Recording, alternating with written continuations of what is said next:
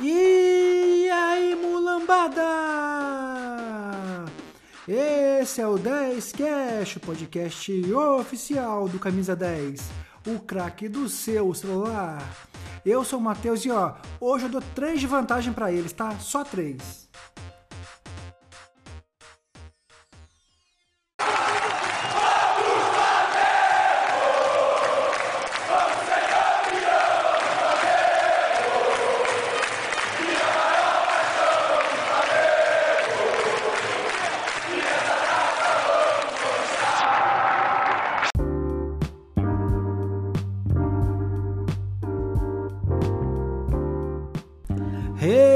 Recadinho, galera!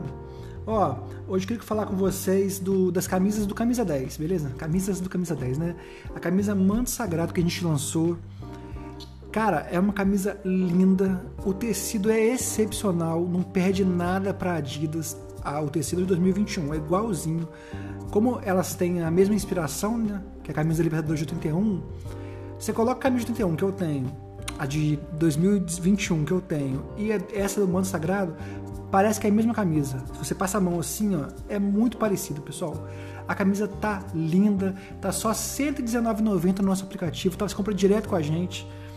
E ó, é só a primeira. A gente desenhou nove modelos. Tem do Mundial, tem 2019, tem de 87, tem de 95, 92. Tá fantástica. Mas a gente lançou uma linha, né? Que é para testar o mercado, ver se vende. Então vai lá, garanta a sua. São pouquíssimas unidades, como falei, só para teste, beleza? Vai lá na, na, primeira página do Camisa 10, no início mesmo, desce um pouquinho, tá lá o link que você vai comprar direto com a gente, tá? Manto Sagrado, a primeira camisa de nove. Pessoal, são nove camisas. Uma mais bonita que a outra. Claro que para mim essa é mais bonita, né? Eu adoro essa camisa de 81 é preferida, não é ganhou o nome de manto sagrado, né? Porque essa, no imaginário do Flamengo, do torcedor flamenguinho, do torcedor do Flamengo, essa é a camisa do Flamengo. Então você vai lá, são de novo, são pouquíssimas unidades. Vai lá, garanta a sua, clica na imagem, vai querer no WhatsApp do Camisa 10. Tá só R$ 119,90, pessoal. Garanta a sua já, porque tá acabando. Depois vai vir mais, hein? De novo, são nove modelos. A gente vai começar a vender camisa do Camisa 10 a nossa loja tá ficando legal pra caramba, pessoal. Vai lá dar uma força pra gente e garanta a sua, porque vai acabar, hein? Manto Sagrado, camisa 10, você compra no início, na primeira aba do camisa 10. Valeu!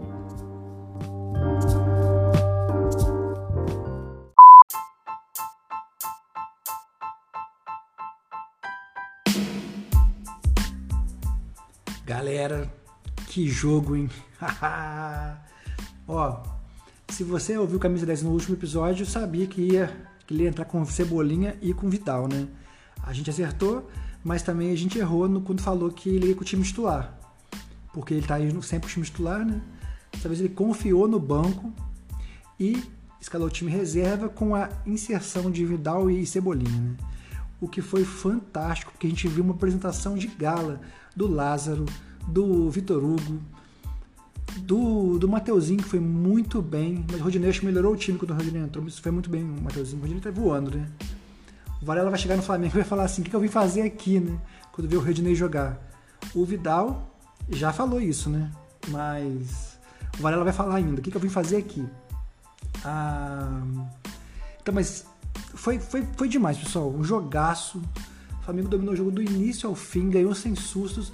Não fez gol no segundo tempo, por formalidades, né? Claro, o time tira o pé. Tem um jogo difícil, tem um jogo complicadíssimo na terça-feira, no sábado, ganhando de 4 a 0, vai tirar o pé, né? Com certeza. Então, assim, foi ótimo. O Vitor Hugo jogou muito. Que revelação, tá? É o que eu fico chateado. O Flamengo precisa, como eu já falei, de um 9. Urgente. Tá trazendo um monte de meio campo. Tá querendo Oscar. Tá trazendo o Pulgar. Vitor Hugo não vai jogar, Lázaro não vai jogar. Porque, claro, o treinador vai botar os titulares primeiro e depois vai botar os caras que, que ganham, recebem altos salários, né? É natural isso.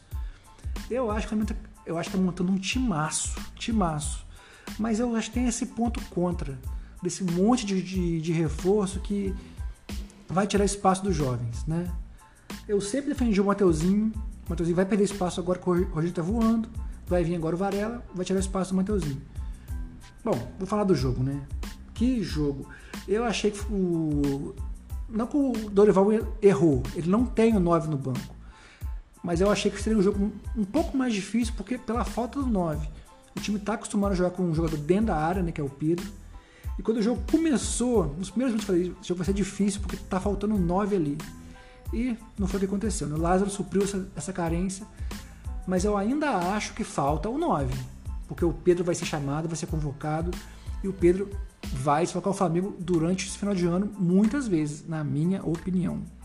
E o Flamengo não tem jogador para substituir. O Gabigol entrou, o Gabigol quase não pisa mais na área, né? Já tenho falado isso há muito tempo. Há muito tempo. Inclusive, o, quando o Gabigol entra, o Paulo Nunes, na transmissão do Sport TV, ele disse que com a titularidade do, do Pedro, o Gabigol tem caído para as laterais da, do ataque, né? Isso não é verdade. O Gabigol está jogando assim desde o começo do ano, né? Eu fiz uma pergunta várias vezes aqui no DSCast. Quem tira o Gabigol da área? É o Gabigol ou é o Paulo Souza, né? Lá atrás, né? No começo do ano. E com a saída do Paulo Souza, a gente vê, vê claramente que quem, quem, tira ele da área é o próprio Gabigol. Porque ele, ele jogava na área, ele não era um centroavante típico, né? Um 9 que ficava preso dentro da área. Não era. Mas ele jogava muito mais dentro da área do que joga hoje em dia. Hoje ele quase não pisa na área. Se você tiver dúvida disso, vai lá no Estatísticas no Camisa 10. Clica lá no, no qualquer jogo da época do Paulo Souza, qualquer jogo. Você vai ver o Gabigol totalmente. Ele joga na direita, na esquerda, na, no, no, lugar do 10 ali, no lugar do cabeça de área. Joga em todos os lugares do campo. Menos de centroavante. Ele não pisa dentro da área. Qualquer mapa de calor dele você vai ver. Isso tá assim, desde fevereiro. Até hoje ele não pisa na área. Então, assim, o Paulo, o Paulo Nunes falou, né, de novo, que o Pedro tira ele da área. Isso não é verdade. Ele tira ele da área desde que começou o ano. Inclusive, falando da transmissão do Sport TV, né, o PVC, logo depois o Gabigol entrou em campo, o Paulo Nunes falou isso e o PVC falou. O Gabigol tá jogando muito, dando assistência, criando jogada, mas precisa melhorar o seu aproveitamento. Discordo frontalmente do PVC o Gabigol sempre perdeu muitos gols, sempre. Me chutava 20 bolas no gol durante um jogo. Chutava 20 e fazia 2, 3. Sempre perdeu muito gol. E o PVC falou que ele tem que melhorar esse o aproveitamento. Não. Ele tem que chutar mais pro gol, tem que aparecer mais dentro da área. Porque ele, na falta do Pedro, ele vai ser o 9. O Flamengo está contando que tem dois 9 de peso e o Gabigol hoje não é 9. O Flamengo está errando muito nessa análise do elenco tá faltando centroavante, o Gabigol não é mais. Ou o Dorival convence ele a jogar dentro da área, ou o Flamengo precisa buscar urgentemente no mercado um reserva pro Pedro. Beleza? É o que eu penso, né? Não sei o que você pensa, você podia mandar para mim o áudio. Lá no camisa 10, embaixo do, do player do 10cast, tem um botãozinho lá em preto, né? Clica aqui e manda seu áudio. Manda o seu áudio pra gente, o que, que você acha? Tô exagerando? O Flamengo precisa de um 9 no banco? Ou não? Gabigol tá jogando da área? Diz pra mim o que, que você acha, pessoal tá bom?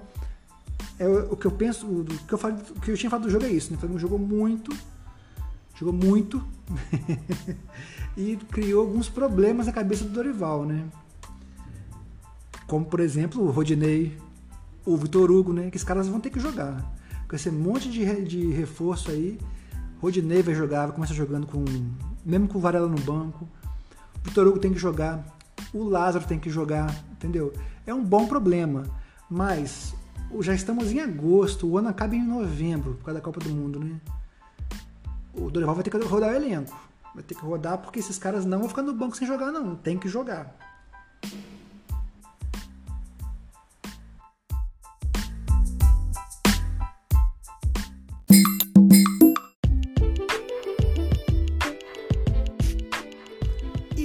Pessoal, hoje tem Flamengo na Libertadores, né?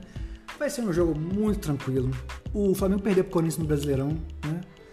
Mas o Corinthians é um eterno freguês. Eterno não, um freguês recente. Nos últimos jogos o Flamengo tem jogado, tem ganhado de goleada. Sim, tem adversários que a gente tem medo, né? Por exemplo, quando eu era mais novo, eu morri de medo do Grêmio, morri de medo do Vasco, lá atrás, dos anos 90, né? E outros a gente não tem medo, né?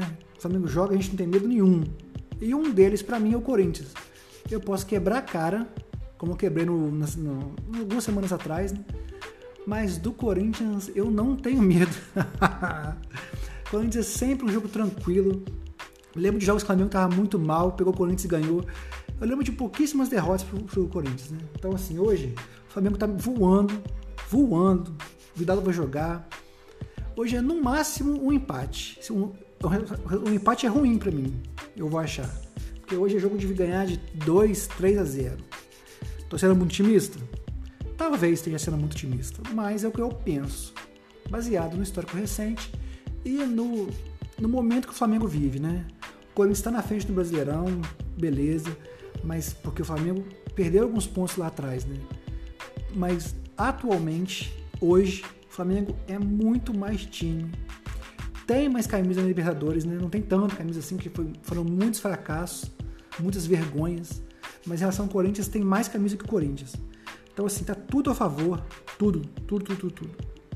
Vai ser a posição de galo do Flamengo. Vai ganhar.